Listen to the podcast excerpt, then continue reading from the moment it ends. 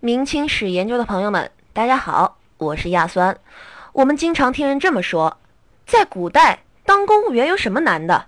闭上眼睛，咬咬牙，来一刀不就可以了吗？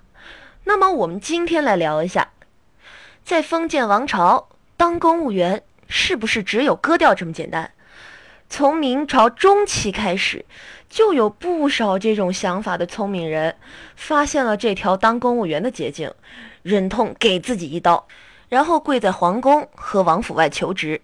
他们还真有成功的，比如明宣宗时代，七位山西的聪明人自己阉割后被晋王府录用了，结果宣宗知道后大怒，下令法司代治。还有更典型的，比如说明宣宗的爸爸明仁宗，碰到这种事儿，就是把这些聪明人发配从军。唉。游荡懒惰之人，忍心自绝于父母，怎么能够随侍在皇帝身边？唉，让他们当兵戍边去吧。到了明朝中后期，聪明人实在太多，抓都抓不过来了，于是开了个口子。慢慢的，也有少量自己阉割的人真正进了宫，吃上公家饭。因为哪怕有十个人里边有一个能进宫，也好过十年的苦读啊。这个成本账谁都会算，特别是大家都看见成功前辈魏忠贤的例子，这不就是自阉后找门路进宫，最后大富大贵的榜样吗？这些阉割后入不了宫、做不了太监的人，被称为无名白。在明朝中后期，无名白的数量不断增加，甚至出现整村整庄皆自宫的极端现象。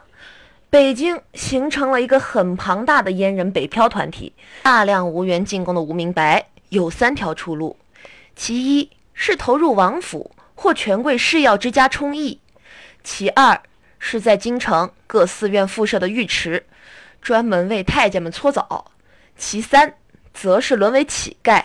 据当事人沈德福记载，他曾亲眼看到过几十名自宫者。藏在断壁残垣间，注视往来的车马。体质稍弱的自宫者上前乞讨，而稍有力气的自宫者则奔过去勒住车马，强行逃索。如果只是三三两两的过往骑客，而旷野中再无他人，盖烟们就会成群结队地奔行出来，勒住马，抓住骑者的要害之处，让他们昏厥，将他们值钱的东西抢夺一空，甚至连稍好了一点的衣服。都要悉数剥下，然后一哄而散。唉，那另一个问题，要是自宫以后当上了公务员啊，不对，当上了太监，工资是多少呢？也很遗憾，明朝有个问题，就是工资水准普遍偏低。如果当官在外还好说一点，可要是在宫里，一般的宦官连捞外水的机会都很少呀。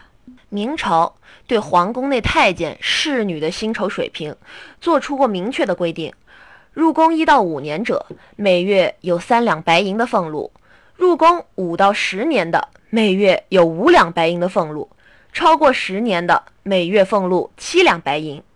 这点钱到底值多少？咱们把它同明朝社会其他行业的工资标准做个比照。轿夫这样的体力工作者。